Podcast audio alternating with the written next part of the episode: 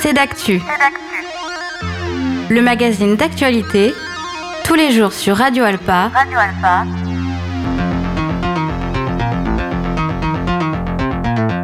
Présenté par Robin Hulin. Bonjour à tous et bonjour à toutes et bienvenue dans ce nouveau numéro de Cédactu. Au programme de 7 heures passées ensemble, un hommage national à Dominique Bernard, professeur de lettres, assassiné dans un attentat terroriste à Arras vendredi. Et à 14h, une minute de silence a été observée en France. Au Mans, le maire Stéphane Le Foll rendait donc un hommage sur la place de la mairie. Radio Alpa y était.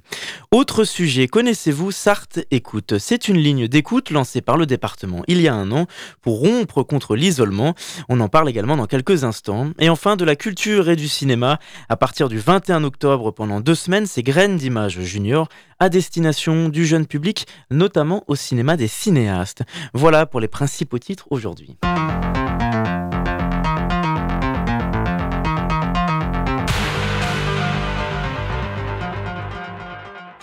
Ce lundi 16 octobre, le maire du Mans, Stéphane Le Foll, rendait un hommage à Dominique Bernard, professeur de lettres, assassiné vendredi par un terroriste islamiste au sein du lycée Gambetta à Arras.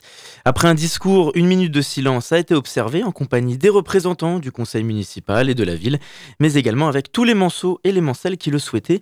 Au micro de Radio Alpa, il exprime son sentiment. Le sentiment que je partage avec beaucoup, euh, c'est que les professeurs aujourd'hui, l'école de la République, porte un idéal qui est celui euh, de transmettre le savoir et de donner à chacun euh, cette liberté euh, de pouvoir devenir un citoyen éclairé. Et qu'aujourd'hui, d'autres souhaitent, en s'attaquant à l'école, justement, faire revenir chacun dans l'obscurité, l'obscurantisme, comme on le dit. Et je voulais aussi, cet après-midi, à cette occasion, rappeler que dans les valeurs de la République, liberté, égalité, fraternité, la liberté comme la fraternité d'ailleurs, hein, qui sont euh, deux idées euh, avec égalité, mais deux idées euh, fortes. La liberté, c'est fragile, c'est un fruit fragile, c'est une conquête. Mais elle est fragile, elle peut toujours être mise en cause. Et que chacun qui aujourd'hui pense vivre en liberté et en paix, sans se soucier de préserver ce qu'est la liberté, de refuser à chaque fois qu'elle est attaquée, contestée, eh bien de refuser qu'elle le soit, c'est laisser libre cours euh, à ceux qui, euh, justement, ont pour objectif euh, de la remettre en cause. Donc, cette occasion d'hommage à la mémoire à la fois de Dominique Bernard et de Samuel Paty et des autres qui ont été des victimes d'actes terroristes, de meurtres odieux et abjects, eh bien, doit être constamment rappelé. Le respect et la fraternité. Cette ville est solidaire, elle est fraternelle. Il faut qu'elle le reste. Je vois déjà ici ou là, quelquefois des petites inscriptions, des gens qui prennent tout ça euh, avec euh, beaucoup trop ou de méchanceté et de haine, ou alors de légèreté. Non, ce n'est pas euh, des sujets qu'il faut prendre avec légèreté. C'est des sujets qu'il faut prendre avec gravité, parce que le contexte international, je l'ai dit, je l'ai dit, ce qui s'est passé avec Dominique Bernard en Pas-de-Calais ne le rappelle. Tout ça, c'est un combat de tous les jours, et c'est un combat qui doit être mené plus que jamais par les républicains face, euh, je l'ai dit, à ceux qui veulent remettre en cause les valeurs de la République française. Qu'en est-il du Mans? Sommes-nous à l'abri d'une attaque terroriste de ce type? Là aussi, le maire explique la situation. On sait que les services de sécurité, les services de renseignement, euh, ici dans la Sarthe comme ailleurs, hein, surveillent un certain nombre de personnes qui peuvent être fichées S, comme on le dit. Euh. Après, le passage à l'acte est toujours quelque chose qui est extrêmement difficile à anticiper. Et ça veut dire que c'est une vigilance de tous les instants et qu'il faut être capable, dans tous ces moments euh, et dans ce contexte, d'être unis, d'être solidaires et surtout euh, d'être derrière en soutien des forces de sécurité et des forces de renseignement. Remettre en cause l'ordre républicain, c'est remettre en cause l'édifice tout entier. Et ça, je ne peux pas l'accepter. En tout cas, en tant que républicain, en tant que maire ici, en tant qu'ancien ministre qui a connu les attentats, je veux le rappeler avec force et fermeté. Et puis, euh, la haine de l'autre, c'est le racisme, c'est l'antisémitisme. C'est ce qui fait qu'au fond, euh, on n'arrive pas à supporter la différence. On n'arrive pas à comprendre l'autre. Et à partir du moment où on ne se comprend plus, euh, eh bien, on dérive vite vers le pire, qui est justement le meurtre et l'assassinat. Et c'est pour ça que tout ce débat, à chaque fois, il faut le porter et défendre, j'ai dit, les valeurs, et des valeurs comme euh, celle de la liberté, de l'égalité, de la fraternité, et bien sûr de la laïcité aussi, qui est euh, une forme de, respect, de la liberté de conscience donnée à chacun, de croire, de ne pas croire. C'est la forme aboutie de l'idée républicaine. Et enfin, la ville du Mans pourrait-elle, elle aussi, comme d'autres villes, inaugurer des lieux en hommage aux victimes du terrorisme? Pour l'instant, je n'y ai pas réfléchi. Je sais euh, ce que ça représente. Je pense que euh, c'est des moments où euh, on peut fédérer. Il y a beaucoup de moments où il y a des commémorations. il faut être aussi conscient qu'il faut être capable de se rassembler. Maintenant, c'est sur l'essentiel. La bataille, elle est, elle est majeure.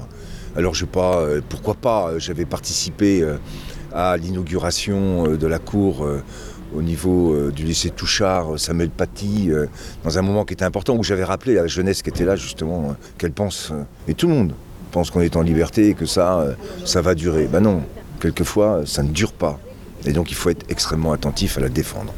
Donc je n'ai pas de, de, proposition aujourd'hui. Je sais une chose, c'est que dans le débat public, le débat politique aujourd'hui, il faut être d'une grande clarté et d'une grande fermeté.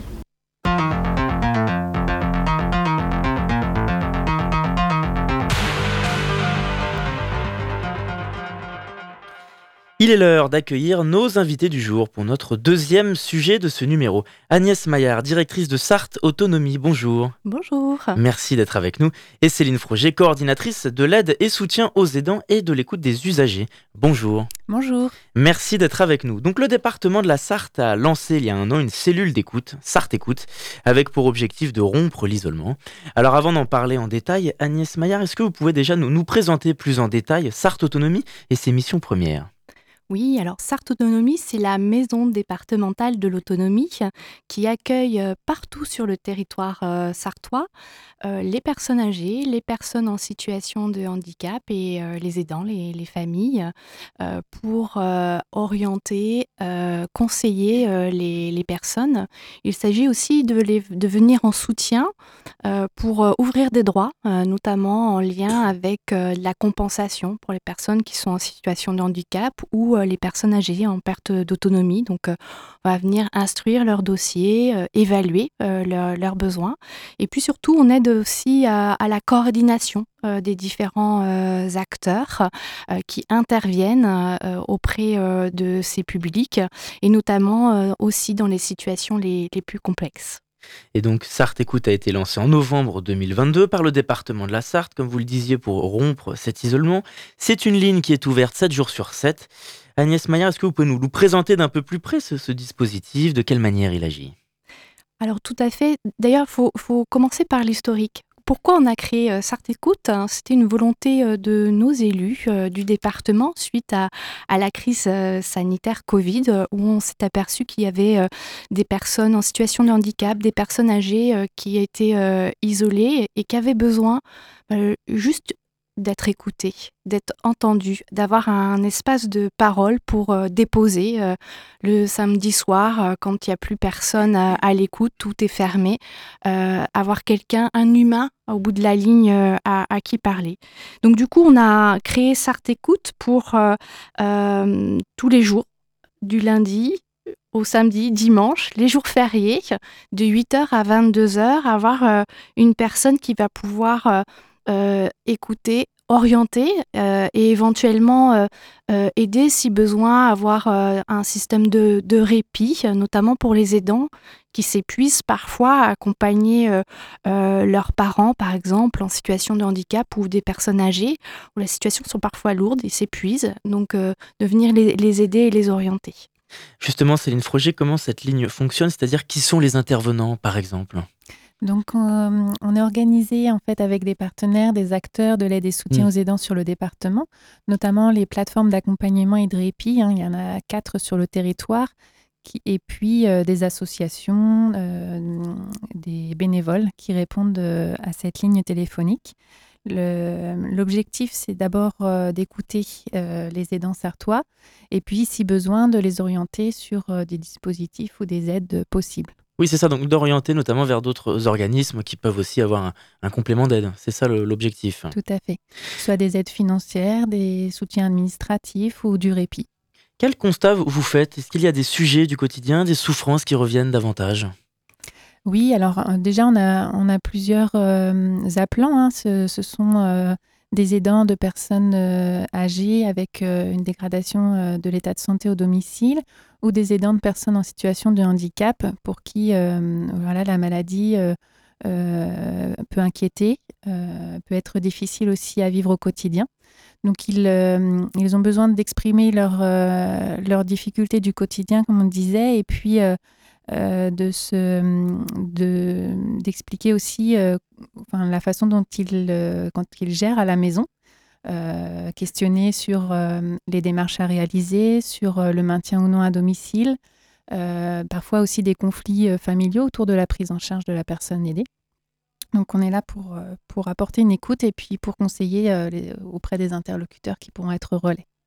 Est-ce que vous savez combien d'appels cette ligne d'écoute a pu enregistrer euh, depuis un an, novembre dernier? Oui, nous avons eu plus d'une centaine d'appels sur, sur cette ligne d'écoute. Ce qui est important, c'est le le fait que les personnes soient entendues. Euh, et ce qui est important aussi pour nous, c'est qu'à partir du moment où ils ont déposé leurs leur, euh, leur euh, problèmes, en fait, de pouvoir aussi les rassurer, de les valoriser, parce que bien souvent, les aidants ne se considèrent pas comme aidants. Ils vont appeler la cellule d'écoute en se disant, bah voilà, aujourd'hui je suis en difficulté, bah, c'est une, perche, un, appel à l'aide. Et du coup, c'est de les, leur faire comprendre que ce qu'ils font euh, au quotidien, euh, euh, c'est vraiment important pour la personne qu'ils soutiennent. Donc ça, c'est un, élément qui, pour nous, est important, c'est de, de, les valoriser. La plupart des aidants se méconnaissent et ne se reconnaissent pas comme, comme aidants. Quel est le profil des personnes qui vous contactent le plus? Ce sont des personnes âgées par rapport à l'isolement? Ce sont des personnes plus jeunes aussi parfois, des étudiants?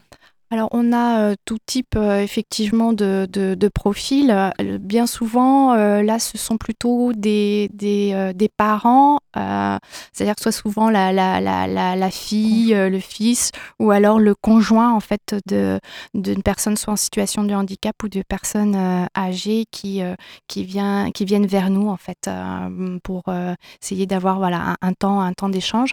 Ce qui est important, c'est qu'on les rappelle aussi, les personnes. C'est la, question du souci de l'autre, de la préoccupation de l'autre. Et pour nous, c'est important.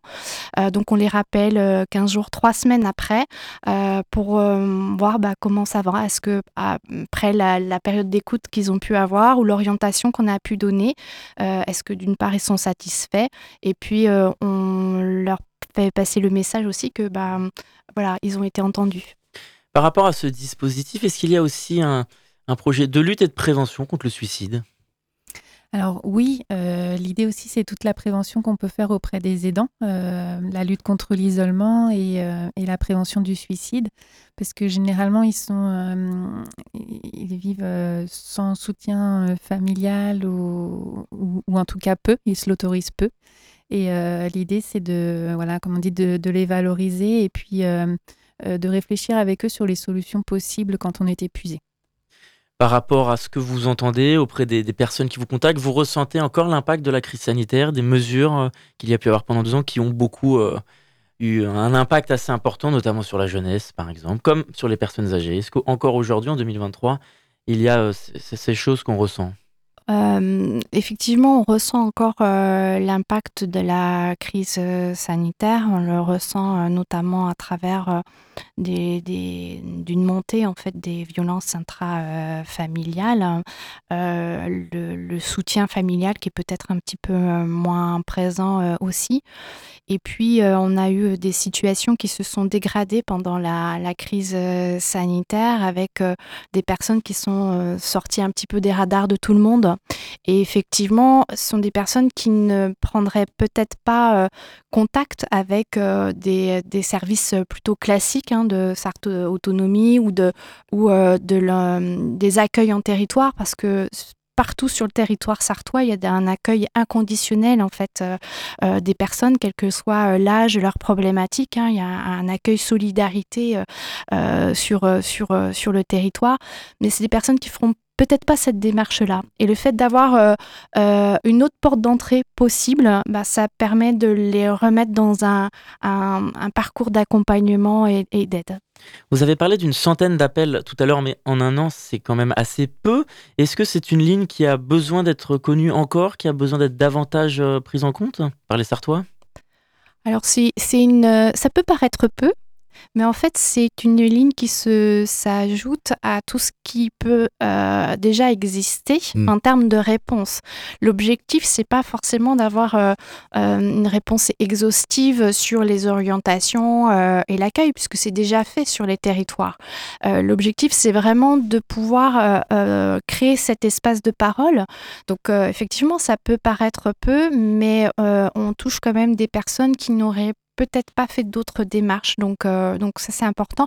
les appels, on voit euh, notamment les appels du week-end, ils sont toujours plus longs en fait hein, que ceux de la semaine où on va peut-être euh, voilà, être plutôt sur une demande d'information, une, orientation.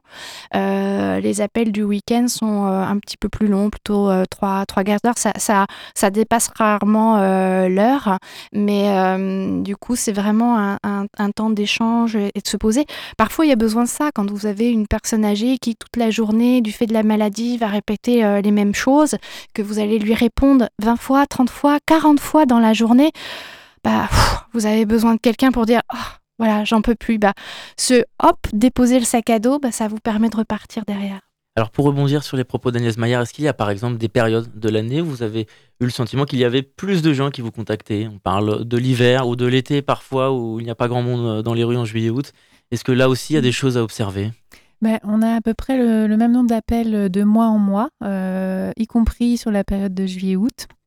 Après, euh, les appels, on le disait, c'est beaucoup des appels d'aidants familiaux, mais il y a aussi euh, beaucoup d'appels de personnes euh, qui connaissent un proche aidant ou qui n'habitent pas en Sarthe, mais qui ont besoin voilà, d'avoir des réponses sartoises pour un, proche sartois et qui viennent sur cette ligne pour donner l'alerte, pour dire moi, ma voisine, je sens qu'elle est épuisée.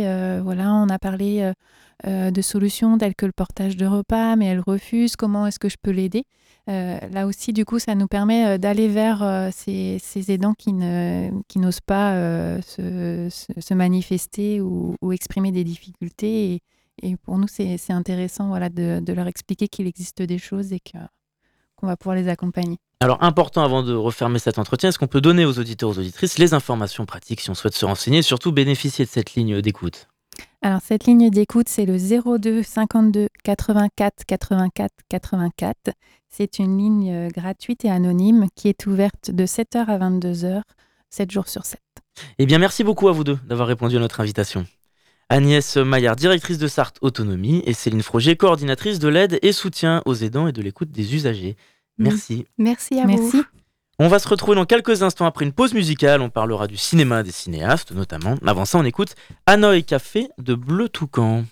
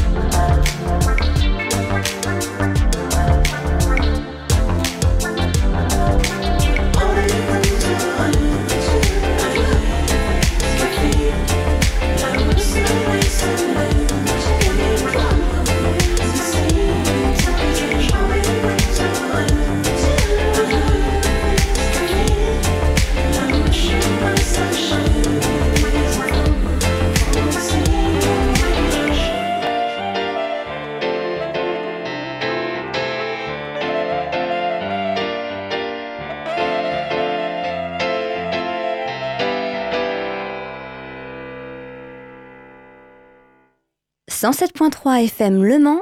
Radio Alpa. Radio Alpa. L'alternative. De retour sur notre antenne pour la suite de Cédactu et dans cette nouvelle partie d'émission, il est l'heure de parler des cinéastes. Bonjour Marion Salle. Bonjour Robin. Assistante communication pour le cinéma d'art et d'essai. Et toutes les deux semaines, vous venez nous parler d'un film à l'affiche. Mais cette semaine, ce n'est pas un, mais plusieurs films que vous mettez en avant dans cette longue chronique qui nous attend. Bah ouais, j'ai eu du mal à trouver un film dont j'avais envie de parler. J'essaie d'en voir un maximum, euh, forcément, pour pouvoir bien en parler en Et vous les avez tous mis. Et ben voilà, je n'ai pas su choisir, Plein donc de je les ai tous pris. oui, puis en fait, c'est aussi euh, un peu le principe du cinéma, c'est aussi de partager, n'est-ce C'est pas? ça. Euh, également, en caisse, euh, n'hésitez pas à venir nous dire ce que vous avez aimé ou, ou non. C'est toujours apprécié de venir parler en caisse. Nous, on aime beaucoup ça. Alors, je vais commencer par vous parler de Anatomie d'une chute Ah. de Justine Triet. Alors bon, c'est pas très original, surtout que c'est sorti cet été. Euh, donc Anatomie d'une chute de la réalisatrice Justine Triet est toujours à l'affiche. Cette année, il a reçu la Palme d'Or au Festival de Cannes. Euh, Peut-être qu'on peut Oui, absolument. la. On écoute ça. Tu m'as dit que t'avais entendu tes parents, maman, t'es sortie de la maison, c'est ça? En fait, j'entendais pas vraiment les mots, j'avais que des bouts de voix, mais ça Ah bah faisait. oui, mais bon, enfin, si t'avais pas les mots, du coup, tu peux pas savoir si c'était une dispute ou pas. Enfin, je sais, je sais ce que j'ai entendu. So, as you know, the autopsy report is uh, inconclusive about the cause of death. Stop. I did not kill him. That's not the point. Il parle de tromperie, I was honest about it. mais vous l'avez pas été l'année de sa mort avec cette fille avec qui vous l'avez trompé, pourquoi? Il y a quand même quelque chose d'un peu étrange dans cette situation. Vous admettez qu'il était jaloux? No, I don't know. No. Ah, Allez, écoutez-vous, on a l'impression que vous l'avez trompé continuellement. Quand il commence à se reprocher des trucs, moi je préfère m'en aller. Tu peux pas me dire qui était le plus énervé des deux? Est-ce que vous pouvez nous dire à quoi il fait référence quand il parle du pillage de son œuvre? That's not true. Vous aviez déjà frappé votre mari? Non. Non, jamais? C'est bien ce qui s'est passé.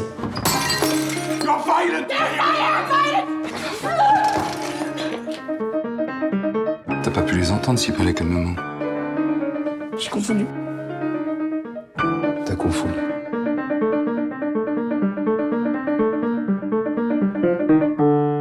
I'm innocent, you know that, right?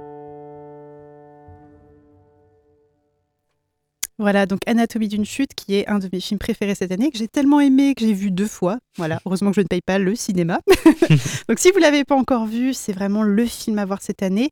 Donc comme vous avez pu l'entendre dans la bande-annonce, c'est l'histoire d'un couple et de leur enfant malvoyant qui vivent à la montagne dans un endroit très reculé. Le père de famille meurt, donc on va d'abord penser à un suicide puisque le corps est retrouvé en bas de la maison sous une fenêtre, mais il y a certaines incohérences. Alors très vite, sa femme, donc, qui, serait, qui est interprétée par Sandra Hüller, est accusée de meurtre. Et tout le film pose la question est-ce que c'est un suicide ou est-ce que c'est un meurtre? Anatomie d'une chute, donc vous l'aurez compris par le titre, c'est la chute du corps, mais c'est aussi la chute d'un couple. C'est un film qui est vraiment bouleversant. On parle euh, euh, d'un film de procès, mais on l'entend dans la bande-annonce. hein, euh, la plupart du film se passe pendant le procès, mais c'est presque un thriller puisque durant tout le film, on doute sur ce qui est arrivé. C'est aussi très bien construite. Euh, les dix premières minutes du film vont être analysées et décortiquées pendant tout le film. Donc on pensera bien à arriver à l'heure euh, à la séance, parce que vraiment les dix premières minutes sont cruciales. Je vous invite aussi à regarder sur YouTube une vidéo du Média Brut. Il y a une vidéo de la réalisatrice euh, Justine Triet qui justement analyse cette première séquence de film. Voilà, donc c'est vraiment très intéressant de voir comment tout a été pensé, comment chaque plan raconte quelque chose pour la suite du film. Les spectateurs, globalement, ont adoré. j'ai eu quelques retours négatifs, notamment sur la performance de Sandra Hüller que certains ont trouvé froide.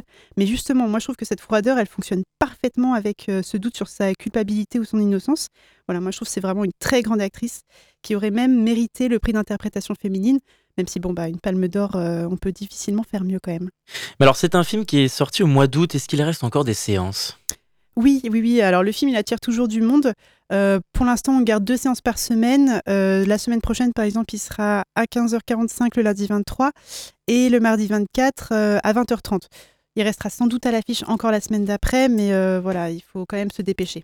Aussi, je rajoute juste un truc que j'ai pas mis dans la chronique. Le chien est le meilleur acteur du film. Il est tellement bon qu'il a reçu un prix d'interprétation. Ça s'appelle la Palme Dog. Voilà, donc rien que pour ça, n'hésitez pas à aller voir ce film si vous aimez les chiens. Voilà, je vais vous parler aussi du procès Goldman de Cédric Kahn. Alors, hasard du calendrier, en ce moment se trouve à l'affiche un autre excellent film de procès, Le procès Goldman. Alors, rien à voir avec le chanteur Jean-Jacques Goldman, ou presque, parce que c'est l'histoire de son demi-frère Pierre Goldman et de son deuxième procès pour euh, homicide volontaire. Goldman, Pierre Bernard, né à Lyon le 22 juin 1944. Les faits qui vous sont reprochés sont les suivants. D'avoir, le 19 décembre 1969, attaqué à main armée une pharmacie 6 boulevard Richard Lenoir à Paris. Homicide volontaire sur deux pharmaciennes. Vous êtes ce qu'on appelle un insoumis. Révolutionnaire dans l'âme. Monsieur Goldman, peut-on vous qualifier de gangster? Oui. Et d'assassin? Non, certainement pas. Et pour vous, il est innocent, ne vous posez pas la question. On peut pas comprendre Pierre Goldman si on comprend pas la portée de son histoire familiale, sur sa personnalité et sur ses combats. Pourquoi ce procès nous fascine tant? Pourquoi il est impossible d'en détourner les yeux? Vous êtes qui pour parler mes parents de cette façon? Vous avez fait quoi dans votre vie, vous? Mes parents sont des gens exemplaires et courageux, c'est des héros. Comment décririez-vous l'homme que vous avez vu ce jour-là? Tournez-vous un peu vers le mur. Pierre Goldman, sous-entendez-vous que la police de ce pays est raciste? Ah non seulement je le sous-entends, mais je l'affirme. Eh bien, c'est une honte Maîtrisez vos humeurs, résistez à vos bons mots. Je vous rappelle que les charges qui pèsent contre vous sont extrêmement lourdes et que vous risquez votre tête. Goldman, assassin Vous n'avez pas le droit Eh bien, je suis innocent, monsieur le président, et ça me donne tous les droits Tous les droits Je suis innocent parce que je suis innocent. Personne ne peut rien y faire, même pas vous. Mais ce procès. Pardon, Voilà, là le micro est tout. Oh, excuse-moi, j'ai repris trop tôt. Alors, ce film et ce procès donc, se passe en 1974. Pierre Goldman, si vous ne le connaissez pas, c'est le fils de deux héros de la résistance euh, juive polonaise et c'est un homme d'extrême gauche. Il a fait partie du front universitaire antifasciste. Il a milité contre la guerre d'Algérie, contre la guerre du Vietnam. Et puis, révolutionnaire dans l'âme, il suit les appels anti-impérialistes de Che Guevara à Cuba et au Venezuela. Voilà, donc ça c'est le portrait de Pierre Goldman. Fin 1969, il est de retour en France et sans le sou, il va euh, commettre de petits délits. Donc voilà, il va faire quelques braquages. Et puis en décembre 1969, paf, deux pharmaciennes meurent et un gendarme est blessé suite à un braquage. Alors Goldman est tout de suite accusé et condamné lors d'un premier procès où il admet avoir commis les premiers braquages, mais pas le meurtre des deux pharmaciennes. Alors il est d'abord condamné à la prison à perpétuité, alors que plusieurs amis antillais affirment qu'il était avec eux à la même heure. En prison, il écrira un livre euh, autobiographique où il plaide son innocence et un deuxième procès sera ouvert. Donc le film raconte l'histoire de ce deuxième procès. On peut presque parler de huis clos puisque tout le film quasiment se passe dans la salle d'audience. Alors personnellement, je ne connaissais pas cette affaire, mais le film est suffisamment intelligent pour nous remettre tout le contexte de l'époque. Donc si comme moi, euh, vous êtes né après les années 70, pas de panique, vous ne serez pas perdu. Voilà, c'est vraiment un film haletant et plein de suspense, alors même que l'on connaît l'issue du procès. Alors bon, pour ceux qui ne connaissent pas cette affaire, je ne vais pas vous spoiler, même si vraiment c'est de l'histoire. Euh, le personnage de Goldman, il est vraiment très bien interprété par euh, Arié Volt. Alors, je ne sais pas comment prononcer son nom de famille, je suis désolée. Arié Vortalter, qui retraduit bien l'ambiguïté de ce personnage.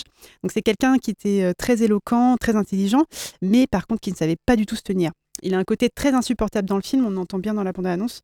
Euh, il peut pas s'empêcher de titiller tous les témoins qui disent l'avoir vu. Alors ses avocats finissent par être euh, complètement désespérés puisque si Goldman, à l'issue du procès, est jugé coupable, bah, ce sera la peine de mort pour lui. Voilà, donc si vous avez aimé Anatomie d'une chute ou si vous aimez les films de procès en général, c'est vraiment un film à voir. Euh, J'ai aussi beaucoup apprécié l'ambiance du film et la reconstitution euh, des années 70. Alors je ne sais pas si le film a été tourné en pellicule, mais il y a un grain vraiment très particulier et des couleurs euh, presque fades qui rappellent un peu les photographies de l'époque. Voilà, donc ça c'est un excellent film de reconstitution historique. Alors un autre coup de cœur, à vous, Les Feuilles Mortes, d'Aki Kaurismäki. Oui, alors ça c'est un petit coup de cœur tout doux pour le film Les Feuilles Mortes, euh, voilà, donc, du réalisateur finlandais Aki Kaurismäki. Le film se passe à Helsinki où l'on suit une femme qui travaille dans un supermarché et un homme qui travaille euh, dans un garage. Les deux vont se rencontrer et se plaire. Une nuit, ils iront au cinéma ensemble. Elle refuse de lui donner son nom. Elle lui donnera au prochain rendez-vous. Elle lui donne quand même son numéro de téléphone, mais euh, il le perd. Bref, pour résumer le film, c'est une histoire d'amour entre deux petits popos. Voilà, j'ai beaucoup aimé l'ambiance du film. euh, donc, comme pour le procès Goldman, il y a vraiment un grain très particulier dans la photographie du film. D'ailleurs, au début, j'ai eu un peu de mal à savoir à quelle époque se passe le film. Il n'y a pas de téléphone portable, il n'y a pas de télé, il n'y a pas d'appareil électronique sur lequel on peut se raccrocher sur la période.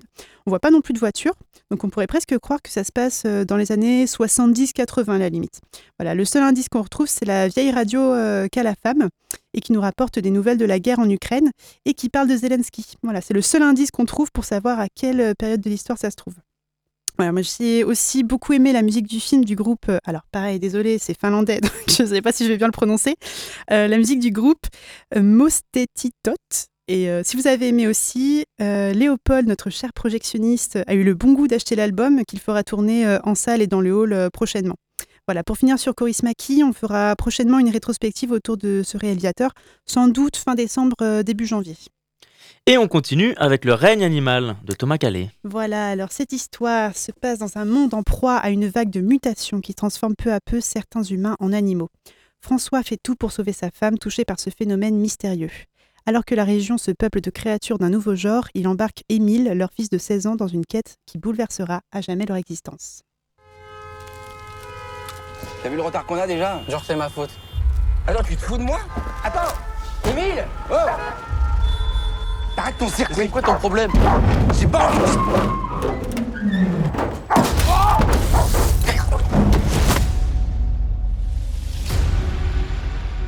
C'est une mutation, c'est un phénomène récent, complexe, et j'admets volontiers, on comprend pas tout. C'est ta mère, Émile. Ça t'a fait quoi quand maman elle a commencé à changer? Faut me faire confiance. On va la retrouver. Les recherches commencent à peine. Ça va aller. Il y a des survivants. J'en ai vu hier soir. T'as peur des créatures? Faut apprendre à vivre ensemble. Faut pas avoir peur.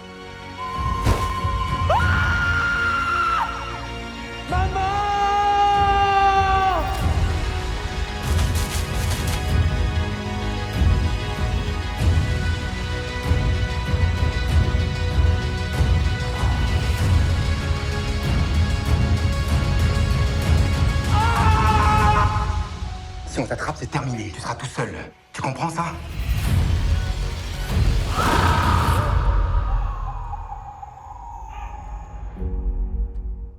Voilà, alors pour être honnête, j'avais un petit peu peur euh, du côté film fantastique à la française, mais il se trouve que ce film est vraiment très bien réalisé.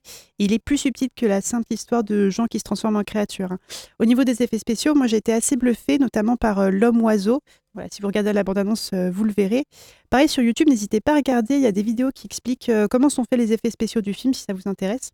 J'ai aussi beaucoup aimé la performance de Romain Duris, un père de famille bobo, à fond dans le bio, un peu donneur de leçons au début du film. Euh, pareil, Paul Kircher est très bon aussi dans son rôle d'adolescent un peu à la masse et qui va être confronté au changement de son corps. Voilà, c'est un film aussi qui raconte euh, la violence de l'exclusion, une forme de racisme aussi. Les gens qui sont en transformation sont complètement exclus de la société, parqués dans des centres pour tenter de leur ramener euh, leur humanité. Et quand ils arrivent enfin à s'échapper, la population essaye de les enfermer ou pire, les tuer. Voilà, finalement, c'est très bien que les réalisateurs et réalisatrices euh, français s'emparent des films de genre. On a pu le voir récemment, notamment avec le réalisateur euh, Juste Philippot, avec son film d'abord La Nuée qui était sorti en 2020. Donc, euh, pour rappel, c'était une femme qui élève des criquets comestibles dans une euh, assez écologique, puisque c'est moins cher en eau à produire que du bœuf, par exemple, et qui finit complètement en film d'horreur. Ou récemment, il a fait aussi le film Acide qui est sorti là il y a un mois qui est plutôt pas mal sur le thème euh, des pluies acides, voilà, toujours dans un registre d'anticipation de l'horreur face à la crise climatique. Ou encore, on a eu aussi le film de zombies La nuit a dévoré le monde, sorti en 2018 du français euh, Dominique Rocher. Voilà, donc on a envie de voir d'autres films français qui sortent un peu du drame social ou de la comédie à la française. Ça change et on apprécie. Est-ce qu'il y a beaucoup de films là? On a entendu beaucoup de Ouais, films. ouais, Est-ce qu'il y en a d'autres à voir cette semaine? Oui, alors j'en ai déjà parlé la semaine dernière, mais vraiment foncez voir Linda veut du poulet. C'est un film jeune public. Bon, déjà rien que pour le titre, Oui, euh, on a envie d'y aller. hein. C'est un film jeune public pour les enfants à partir de 6 ans qui est absolument délirant et drôle. Voilà, ça aussi, je l'ai vu deux fois et vraiment, je me suis marrée les deux fois. Vous pouvez le retrouver en salle à partir de mercredi. Et sinon, à l'affiche cette semaine, euh, un film de rétrospective, Dogville de Lars von Trier, dans le cadre de sa euh, rétrospective. Et Scorsese. Eh oui, les prochains films à aller voir. Bah ouais, donc euh, le nouveau film de Scorsese, Killers of the Flower Moon, avec Leonardo DiCaprio, qui a eu un bon succès à Cannes. Donc ça, ça se passe début du XXe siècle. Les Améri... les pardon, j'arrive plus à parler. Les Amérindiens s'enrichissent grâce au pétrole, ce qui ne plaît pas aux colons blancs. On a aussi euh, Notre corps de Claire Denis. Donc ça, c'est passé, ça passe au cinéma depuis deux semaines. C'est un documentaire euh, féministe sur le rapport au corps féminin en milieu hospitalier. Voilà, je l'ai pas encore vu, mais ça m'attire beaucoup. On a aussi euh, La fiancée du poète de Yolande Moreau. Donc ça, c'est un film réalisé par Yolande Moreau et interprété par Yolande Moreau sur une femme qui n'arrive plus à entretenir la maison qu'elle a reçue en héritage. Elle va donc trouver trois colocataires qui vont bouleverser son quotidien. Et évidemment, l'énorme sortie, c'est le nouveau Miyazaki, Le garçon et le héron, dont j'ai parlé un petit peu aussi la semaine dernière, qui promet d'être euh, ben, un nouveau chef-d'œuvre du réalisateur japonais. Eh bien, merci beaucoup, Marion Salle. Merci, Robin. Beaucoup de choses. Et donc, évidemment, pour aller voir tout ça, pour aller voir Anatomie d'une chute qui est encore au cinéma chez vous, on va sur Ouais. le site des cinéastes pour se renseigner. On se rend sur place. Deux séances par semaine pour Anatomie d'une chute, c'est ce que vous ah non, disiez. il reste plus, oui, c'est ça, il reste plus que Voilà. deux séances euh, sur cette semaine. ouais. Bon, en tout cas, merci beaucoup. On vous retrouve euh, la semaine prochaine, même Avec lieu, plaisir. même heure. Merci. Merci.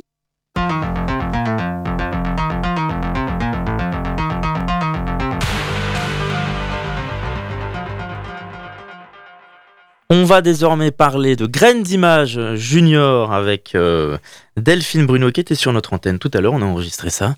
Et on parle en détail du programme. Bonjour Delphine Bruno. Bonjour Robin. Assistante euh, programmation pour le cinéma des cinéastes. Et bonjour Eugénie Ferrou. Bonjour. Merci d'être avec nous. Vous êtes assistante coordination pour l'association Graines d'Images. Et on va s'intéresser donc à la nouvelle édition de Graines d'Images Junior du 21 octobre au 5 novembre. C'est un temps fort organisé au Mans tous les ans pendant la période des vacances de la Toussaint à destination de la jeunesse surtout. On va parler du programme, des différents sujets, des films qui sont mis en avant.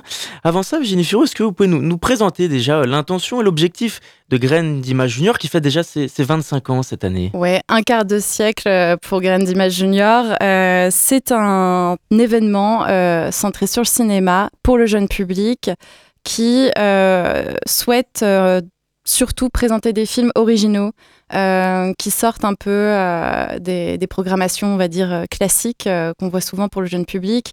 Il y a forcément du cinéma d'animation, mais on veut surtout que ce soit des films éclectiques, avec des genres aussi d'animation différents. Mais aussi des films parfois en prise de vue réelle, dont un film en particulier euh, cette année qu'on aimerait bien soutenir et montrer au public. Et, euh, et surtout un événement cinématographique euh, qui se veut accessible pour tous et toutes. Quand on entend la jeunesse, euh, ça va de, de quel âge? Quelles sont les tranches d'âge concernées? On va de 2 ans, 2-3 ans, jusqu'à 12 ans. Souvent, on ne dépasse pas les, les 12 ans. Après, on rentre dans un public un peu plus âgé. Qu'on appelle un peu l'adolescence. Exactement. Quand on, on, on parle de, de cet événement Graines d'Images Junior avec le cinéma des cinéastes, mais où est-ce qu'il a lieu concrètement en Sarthe? Est-ce qu'il y a différents endroits concernés? Oui, c'est aussi un point très important pour ce festival. C'est un festival euh, qui a lieu dans toutes les salles, en tout cas dans de nombreuses salles du département, dans 10 salles pour être euh, exact. Et euh, c'est un- c'est une fierté euh, du festival de, pouvoir aussi proposer du, cinéma de qualité et, et diversifié, pas seulement au Mans, mais aussi dans des plus petites salles Sarthe. Delphine Bruno, c'est donc un, un événement qu'on retrouve tous les ans au cinéma des cinéastes, comme on l'a dit, à cette période de l'année. Euh, comment est-ce que le cinéma s'adapte pour accueillir des films, des événements, en lien surtout avec euh, un peu l'identité des, cinéastes Bah, nous, c'est vrai qu'on on propose souvent en fait euh, des, animations hein, en partenariat, enfin organisées par Graines d'Images autour euh, des films d'animation. En fait, le but, c'est vraiment de créer du lien aussi avec nos petits cinéphiles et puis de pouvoir tout simplement aussi euh, d'échanger autour d'un petit ciné-goûter. Ça, on en fait assez régulièrement là pendant, pendant le festival. Et puis de créer aussi des animations, euh, j'allais dire, adaptées à diverses euh, tranches d'âge. Par exemple, euh, pour les tout petits, on parlait justement des animations qui étaient plus à partir de deux ans. Donc là, on propose un programme de court métrage qui s'appelle Capellito, hein, l'histoire d'un petit champignon. Et on propose en fait une animation autour de la création d'un personnage de cinéma en pâte à modeler. Donc les enfants, à partir de deux ans, euh, vont pouvoir euh, recréer le petit, euh, le petit Capellito. Et puis c'est une occasion aussi euh, pour appréhender euh, la création aussi des films d'animation euh, au cinéma. Euh, ça aura lieu en plus dans la grande salle des cinéastes. Donc on fait participer les enfants, pas que, hein, les adultes aussi, les parents, les grands-parents. Et ce que j'aime aussi dans Graines d'Image, ce qu'on aime, ce qu'on veut défendre aussi, c'est aussi que ça soit, qu'il y ait une dimension intergénérationnelle. Et c'est vraiment le cas, euh, en tout cas au cinéaste, et je pense que dans toutes les salles aussi euh, du, du département. Sur cet atelier dont vous venez de parler, l'idée c'est vraiment de, de favoriser la pratique, surtout pour les enfants. La pratique pour enrichir et contribuer à l'éveil dès le plus jeune âge Exactement, exactement, qu'ils puissent aussi euh, appréhender, euh, appréhender les, univers euh, des films, notamment de, Capellito, et puis aussi voilà de, de prolonger, j'allais dire, l'expérience cinéma en fait autour de cette, autour de la pâte à modeler. Alors évidemment, c'est quelque chose de très très très ludique, mais en même temps très participatif aussi. donc ça, on est vraiment heureux de le programmer. Ça sera le mercredi 25 octobre euh, à 10h. Voilà, une séance en, matinée. Ça plaît beaucoup au très jeune public d'ailleurs. Hein. on a remarqué les séances en matinée. Vous avez parlé des petits cinéphiles il y a quelques instants. On en parle souvent sur notre antenne. Est-ce qu'on peut rappeler un peu aux auditeurs, aux auditrices ce que c'est concrètement? Alors les petits uh-huh. cinéphiles, je dirais que c'est ça regroupe en fait, euh, comme disait un peu Eugénie, plusieurs tranches d'âge. Les petits cinéphiles, euh, ils peuvent se créer dès, dès l'âge de deux ans en les sensibilisant aussi à travers des petits programmes de court métrage. Évidemment, évidemment euh, très adapté, puisque là on propose, alors outre Capellito, on propose aussi les tout rouges et les tout bleus. Alors ça c'est génial aussi, hein. c'est vraiment... C'est un très beau programme de court métrage, les tout rouges et les tout bleus, euh, connu peut-être de, des parents parce que c'est adapté d'un livre euh, de la créatrice aussi de Super Astico, le Gruffalo, donc voilà, c'est des histoires peut-être déjà connues des enfants, et aussi pour rebondir sur les très très très jeune cinéphile de deux ans, on a un très beau spectacle qui mêle cinéma et art de la danse qui s'appelle euh, Des ronds et des bulles. Euh, programmé euh, et créé par l'association, enfin la, la compagnie L'Infraviolet avec Céline Ravenel. Et c'est un spectacle qui est vraiment adapté pour la première séance des petits cinéphiles. c'est très interactif. Elle propose entre chaque court métrage justement des interactions avec les, petits et, ça, demande aux, aux petits spectateurs finalement de euh, se rendre compte de leur propre corps dans la salle, individuellement et collectivement. Et euh, il y a des petites laines de mouton, il y a des jeux d'ombre avec le corps, euh, il y a des ballons balancés comme ça, projetés dans la salle. Donc c'est un très très beau moment et ça, on, a hâte de voir ce que ça va rendre alors, par rapport à ces petits personnages que vous avez un peu cités il y a quelques instants, ce qui est intéressant quand on, se penche sur le programme, c'est qu'on observe qu'il y a souvent aussi beaucoup d'animaux dans les thèmes abordés. Pourquoi est-ce qu'ils sont autant présents lorsqu'on aborde l'univers de l'enfant C'est enrichissant selon vous? Oui, oui, oui. Bah, souvent, les animaux, c'est un peu les premières euh, euh, créatures, les premiers personnages aussi que les, que les enfants arrivent à identifier. Euh, certains ont leur préféré, euh, mais aussi les animaux, ça permet d'aborder plein de, de thématiques. par exemple, alors cette année, dans les animaux, bah, on a, qu'est-ce qu'on peut avoir On a un petit écureuil dans la colline aux cailloux, qui c'est un court métrage magnifique d'un petit écureuil fasciné par les nuages. Enfin, on a aussi des ours euh, qui adorent manger du miel. Les enfants peuvent vraiment s'identifier à ces, personnages parce qu'ils n'ont pas forcément la figure humaine euh, et en même temps, on se ressemble beaucoup. Sur euh, l'ours qui veut du miel, il y en a, il y a un autre film, euh, Linda veut du, poulet, qui a beaucoup fait rire hein, Marion Salle des cinéastes. On peut en parler un petit peu de ce, film? Ah oui, Linda veut du poulet, c'est un des films coup de cœur, hein, de, mm, mm, mm. un peu de la programmation. Hein. c'est une co-réalisation euh, de, de, Chiara Malta et de Sébastien Lodenbach. Alors ça dure 1h16 et puis il a remporté de nombreux prix. ce, ouais, notamment le prix Cristal au Festival international d'animation à Annecy, qui est l'un des prix les plus prestigieux pour, euh, pour le cinéma d'animation. Donc c'est vraiment un film, euh, mais pour les enfants, mais aussi pour les adultes. Euh, oui. C'est un, film qui pourra plaire à tout le monde. Est-ce que vous tentez aussi parfois, au travers de ces films, d'aborder des thématiques de société parfois sensibles, mais aussi très essentielles pour le jeune public? Bah, Linda veut du poulet.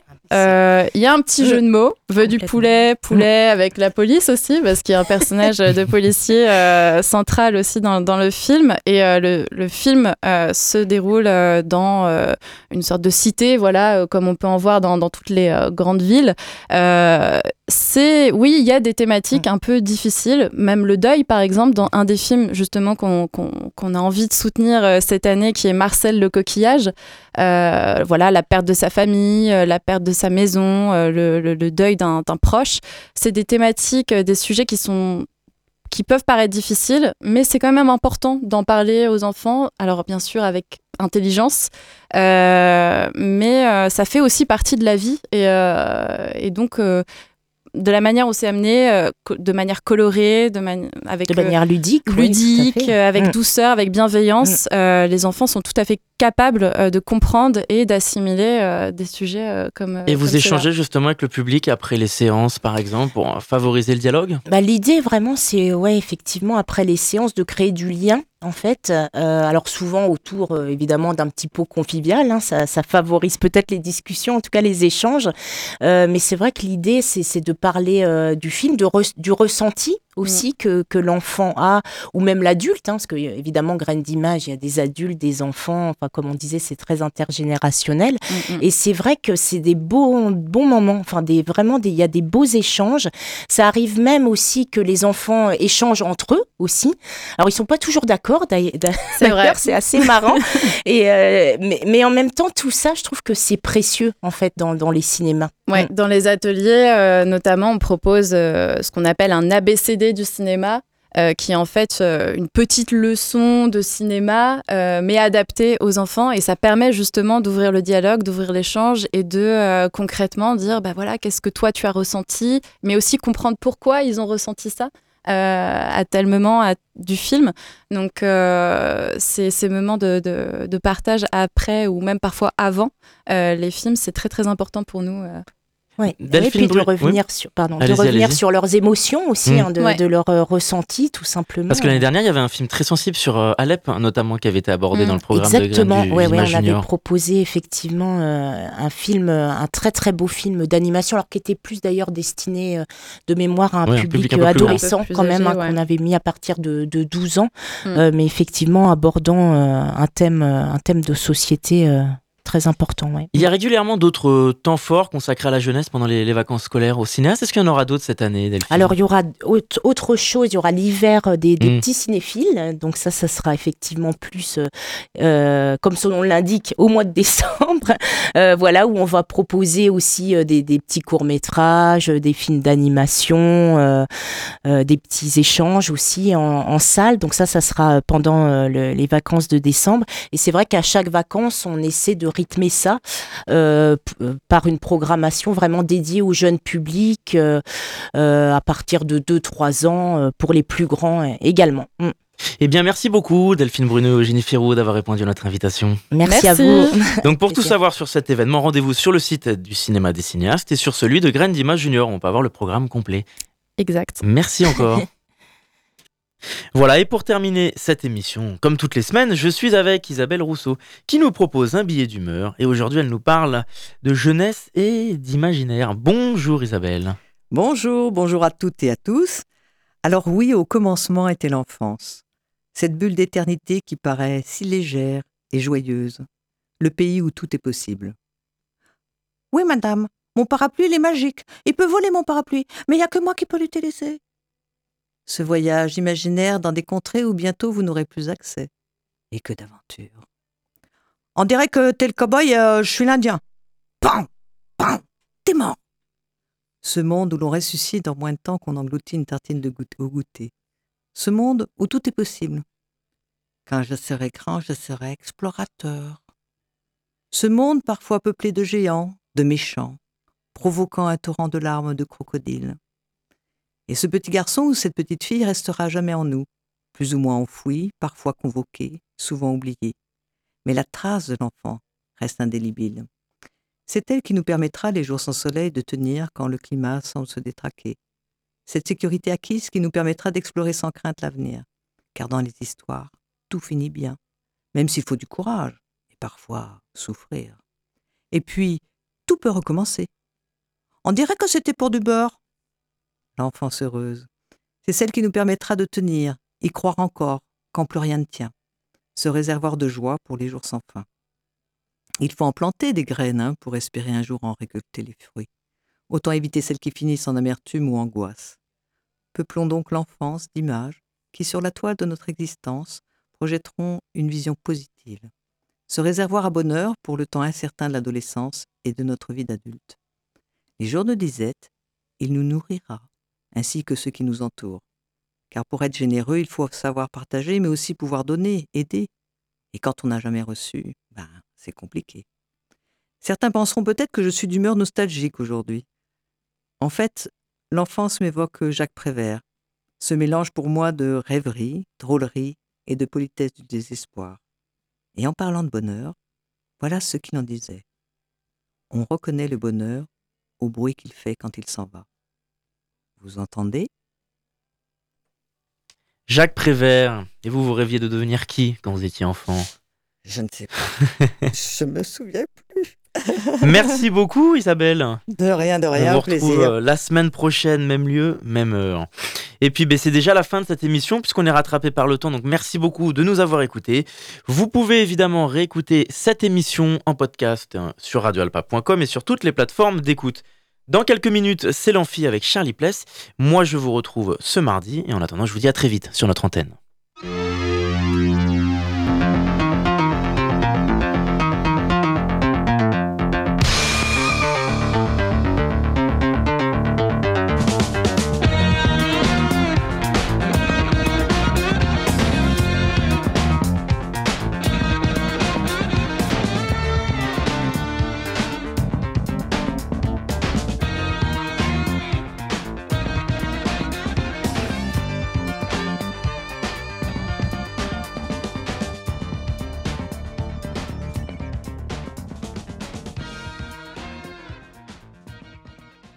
FM Le Mans, Radio Alpa, Radio Alpa, l'alternative.